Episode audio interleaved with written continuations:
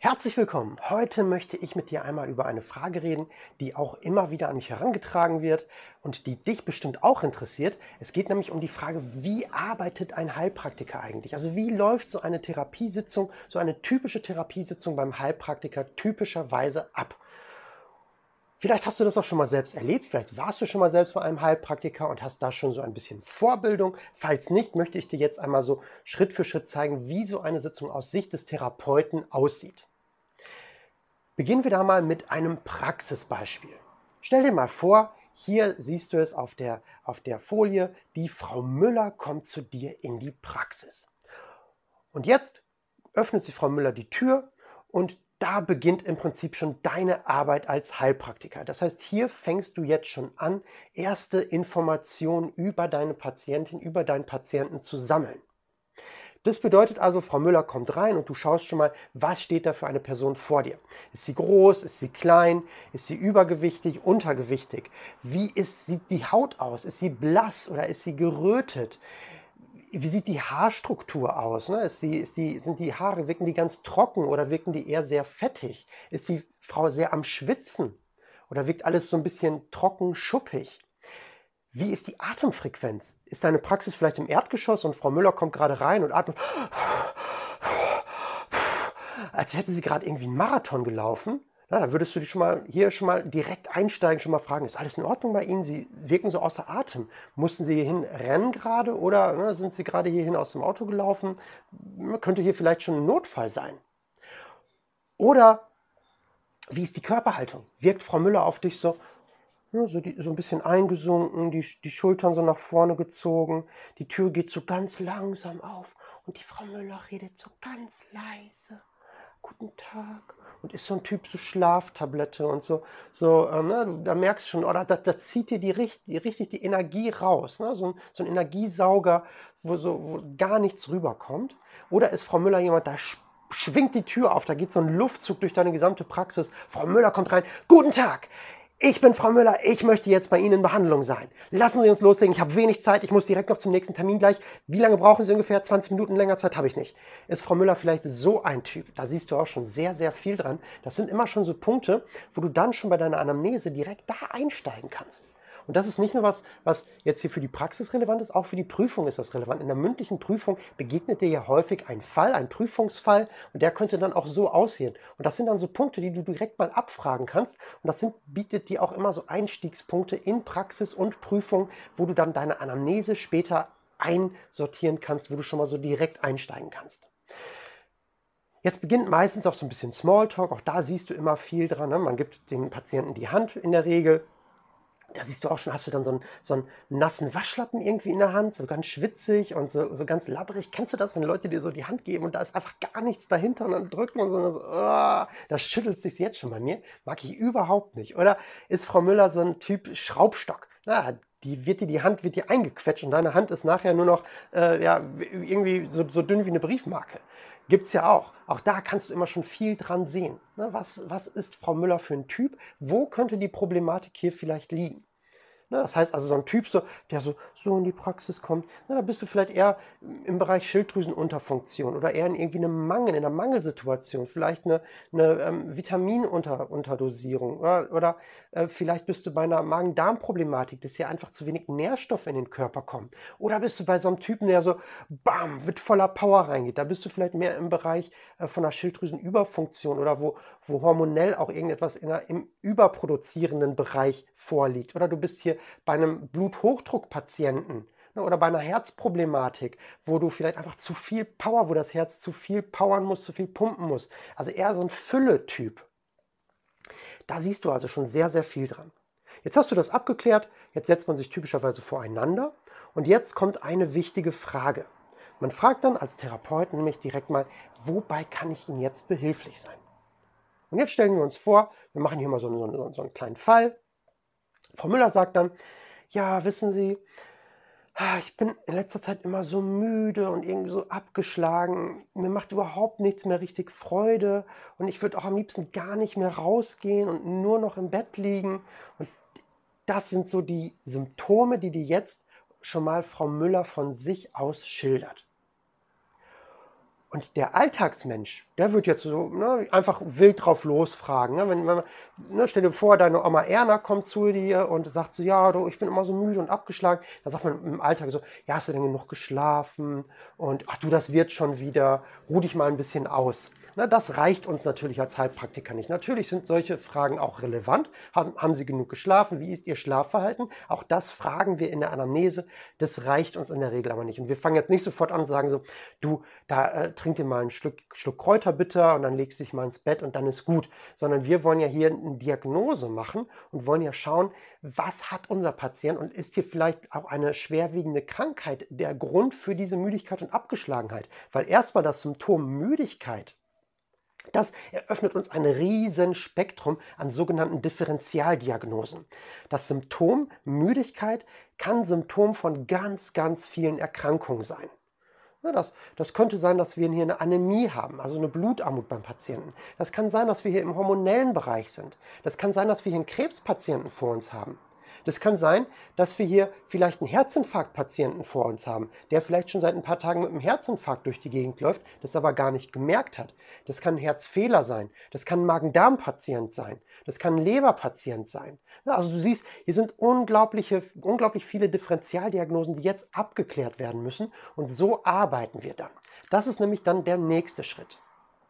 Jetzt beginnt unsere strukturierte Anamnese. Das heißt, wir sammeln jetzt weitere Symptome und gucken mal, was Frau Müller uns hier noch bietet.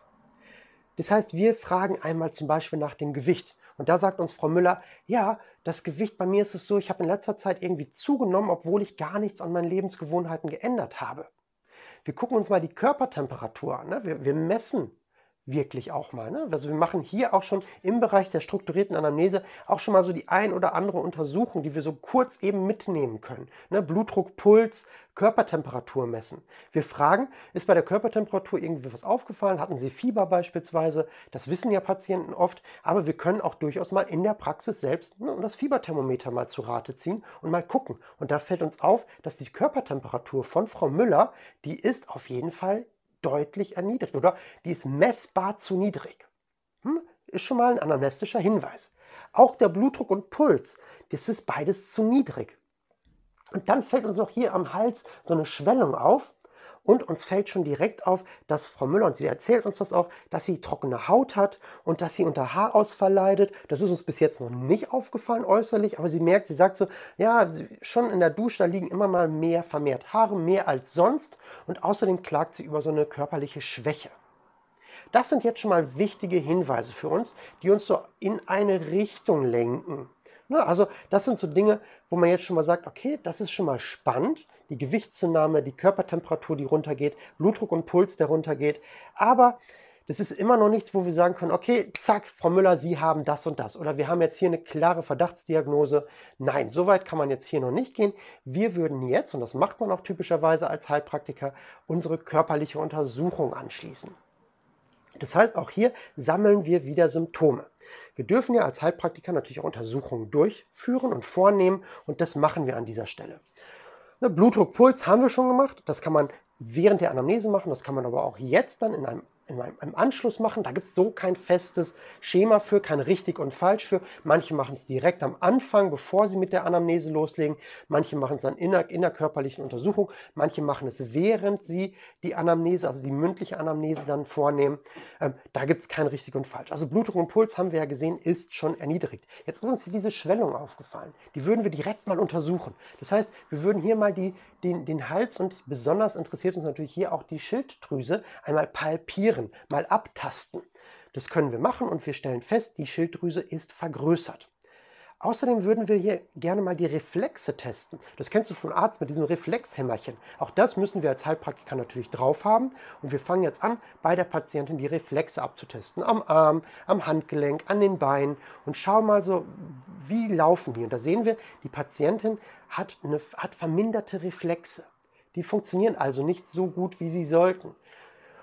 Typischerweise als im Alltag kennt man das eher umgekehrt. Da fängt es vielleicht aus Film, aus Klamaukfilm oder sowas, da haut der Arzt auf das, auf das Bein und dann schießt das Bein hoch und haut dem Arzt die Brille von der Nase. Äh, bei Frau Müller ist genau das Gegenteil der Fall. Da passiert gar nichts. Also wir hauen mit dem Hämmerchen hier zum Beispiel auf, äh, versuchen unsere Unterarmreflexe zu testen und na, da klopfen wir und drei Sekunden später kommt erst eine ganz verminderte Reaktion, wenn überhaupt eine Reaktion kommt. Also verminderte Reflexe. Außerdem, um hier auf Nummer sicher zu gehen, wir haben hier schon mal so ein Bild ne, durch die vergrößerte Schilddrüse, durch die klinische Anamnese, also auch durch, die, durch das Gespräch mit Frau Müller, durch die, durch die Untersuchung, Blutdruck, Puls vermindert, Gewicht ist hochgegangen. Das bringt uns schon mal so ein bisschen so einen Hinweis, so ja, wir sind hier im Bereich Hormone, im Bereich Schilddrüse. Das wären schon mal so eindeutige Hinweise. Wir wollen uns jetzt aber absichern und machen auch eine Blutuntersuchung. Auch das dürfen wir natürlich als Heilpraktiker und nehmen jetzt Blut ab bei Frau Müller und sehen dann, dass die Schilddrüsenwerte auffällig sind. Das heißt, TSH und T3 und T4 sind auffällig und wir sehen, dass wir hier Antikörper gegen Schilddrüsengewebe haben bei Frau Müller. Das ist jetzt schon, sind eindeutige Hinweise, die uns jetzt zu einer Verdachtsdiagnose bringen. Das heißt, wir im gesamten Verlauf der Anamnese haben wir immer wieder Differentialdiagnose, die bei uns läuft. Das heißt, wir gucken immer wieder, aha, Ne, wir gucken immer rechts und links, was könnte es noch sein? Welches Organsystem könnte hier betroffen sein? Und schauen dann, ah, was, wo leiten uns die Symptome, die wir jetzt noch rausfinden, bei Frau Müller, wo leiten die uns hin? Und in diesem Fall leiten sie uns dann zur Schilddrüse und wir würden hier die Verdachtsdiagnose stellen, eine Schilddrüsenunterfunktion hat die Frau Müller, das heißt gegebenenfalls eine Hashimoto-Thyreoiditis. Das zeigen uns die auffälligen Schilddrüsenwerte mit den Schilddrüsenantikörpern. Ne? Also da wären wir hier bei Frau Müller im Bereich der Schilddrüsenunterfunktion und das wäre so unsere Verdachtsdiagnose. Wie geht es jetzt weiter? Das alles, das ist das, was du bei uns in der Ausbildung lernst. Bis hierhin sind wir komplett in der Ausbildung. Das ist das, was dann auch vor dem Gesundheitsamt bei der Überprüfung gefragt wird. Wie würde es jetzt weitergehen beim Heilpraktiker? Jetzt beginnt unsere Arbeit als Heilpraktiker hier im Bereich der Therapie. Jetzt wird ein Therapieplan erstellt und jetzt wird eine naturheilkundliche Behandlung in Gang gesetzt. Und jetzt bist du komplett frei. Jetzt liegt ganz dran, was bist du für ein Typ? Interessiert dich zum Beispiel die chinesische Medizin? Interessiert dich die klassische europäische Medizin mit der Phytotherapie, mit Alchemie beispielsweise? Oder die Homöopathie? Oder arbeit, würdest du gern mit Schüsslersalzen oder Bachblüten arbeiten? Oder mit anthroposophischer Medizin? Oder sagst du, du möchtest hier dein eigenes Therapieköfferchen fertig machen und nimmst hier aus allen Bereichen so ein bisschen was raus und machst deine eigene Therapierichtung? Entwickelst du dein eigenes Konzept? Auch das ist möglich. Denk dran, wir haben als Heilpraktiker die Therapiefreiheit. Wir dürfen behandeln, wie wir möchten. Es sei denn, es ist uns natürlich irgendwie verboten. Ne? Bestimmte Sachen dürfen wir dann nicht mehr machen, aber äh, grundsätzlich sind wir frei in der Ausrichtung. Und deshalb ist auch so dieser ganze Bereich Anamnese, der ist ganz unterschiedlich. Wenn du jetzt die, eine chinesische Anamnese machst, die läuft natürlich ganz anders ab als jetzt eine klassische schulmedizinische Anamnese oder eine homöopathische Anamnese, die läuft natürlich auch nochmal ganz anders ab. Da fragt man nochmal ganz andere Fragen, da interessieren uns nochmal ganz andere Dinge. Aber so grundsätzlich ist das ungefähr der Weg. Das ist das, was du in der Ausbildung lernst bis hierhin. So, das ist die klassische schulmedizinische Anamnese, die auch immer mit drin sein sollte, weil du natürlich als Heilpraktiker einmal einen Notfall erkennen musst und auch deine Grenzen kennen musst. Das heißt, du musst wissen, hat hier Frau Müller vielleicht auch eine Infektionskrankheit, die ich als Heilpraktiker nicht behandeln darf. Und das musst du natürlich wissen und da musst du auch diese schulmedizinische Anamnese drauf haben ich werde immer wieder gefragt, ja Tom, aber ich möchte doch mit, mit Homöopathie arbeiten und da interessiert mich doch die Schulmedizin jetzt so erstmal gar nicht. Ja, aber du musst sie natürlich für die Heilpraktikererlaubnis drauf haben, deshalb musst du sie wissen, aber auch für die Praxis ist das wirklich sehr, sehr notwendig. Und man muss sagen, und das kann mir niemand erzählen, dass da irgendein anderes naturkundliches Prinzip besser ist, ähm, unsere westliche Notfallmedizin beispielsweise, die ist schon wirklich auf einem sehr, sehr hohen Niveau. Und ähm, da bin ich wirklich absolut von überzeugt, dass die spitzenmäßig ist, unsere Notfallmedizin. Klar gibt es auch immer wieder Sachen, die verbesserungswürdig sind, aber da sind wir schon richtig gut dabei. Also wir kriegen es schon wirklich hin, wenn wir Patienten im Notfall haben. Da kann man schon mit der westlichen und schulmedizinischen Notfallmedizin viele, viele Patienten retten und vielen Patienten helfen. Und das musst du natürlich drauf haben. Und da musst du einen Notfall auch schulmedizinisch erkennen können. Das ist schon wirklich absolut notwendig. Deshalb ist dieses ganze schulmedizinische Wissen für dich in der Praxis auch relevant. Außerdem wenn ein Patient zu dir in die Praxis kommt, dann bringt er in der Regel so eine richtig dicke Mappe mit, die er vom Arzt bekommen hat. Das heißt, er bringt ja seine ganzen schulmedizinischen Befunde mit und die musst du ja auch lesen können. Ne, das heißt, du musst ja sehen können, okay, was wurden hier schon für Untersuchungen gemacht? Du musst die Arztberichte lesen können, du musst die Laborberichte lesen können, du musst sehen können, ne, wie sieht so ein Röntgenbild aus. Ne? Da musst du auch ein bisschen was dran sehen können. Du musst ein EKG im, im Grundsatz lesen können, dass du so weißt, okay, was, was hat der Patient hier, was bringt er mir schon an schulmedizinischer Diagnostik mit, dass du da ansetzen kannst mit deiner Therapie und mit deiner Anamnese.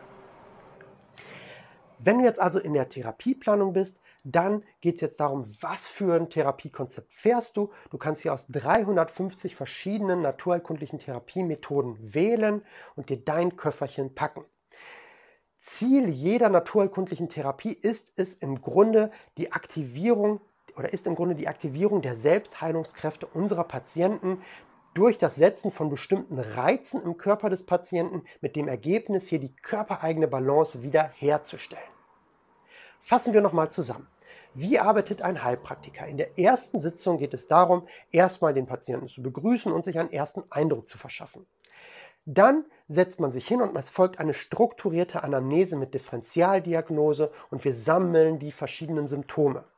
Anschließend folgt auch eine körperliche Untersuchung in der Regel. Das ist nicht immer ganz streng zu sehen, das muss nicht immer sein, aber in der Regel ist es so, dass man dann auch körperlich ein bisschen was untersucht, um auch hier weitere Symptome zu sammeln und zu seine Verdachtsdiagnose zu festigen. Dann stellt man eine Verdachtsdiagnose oder man stellt sogar schon eine Diagnose in der Praxis. Es gibt auch bestimmte Symptome, die es nur bei einer Erkrankung gibt. Dann kann man schon in der Praxis sogar eine Diagnose stellen, wenn der Patient diese Symptome zeigt. Und zum Schluss folgt dann der Therapieplan und die naturheilkundliche Behandlung. Das ist dann so in den Folgesitzungen. Das heißt also so in, den ersten, in der ersten Sitzung sammelt man erstmal, dann setzt man sich zu Hause hin und überlegt sich, okay, was könnte der Patient hier auch ähm, naturheilkundlich haben? Wie möchte ich mit dem Patienten arbeiten? Was kann ich mir vorstellen, was dem Patienten gut tut?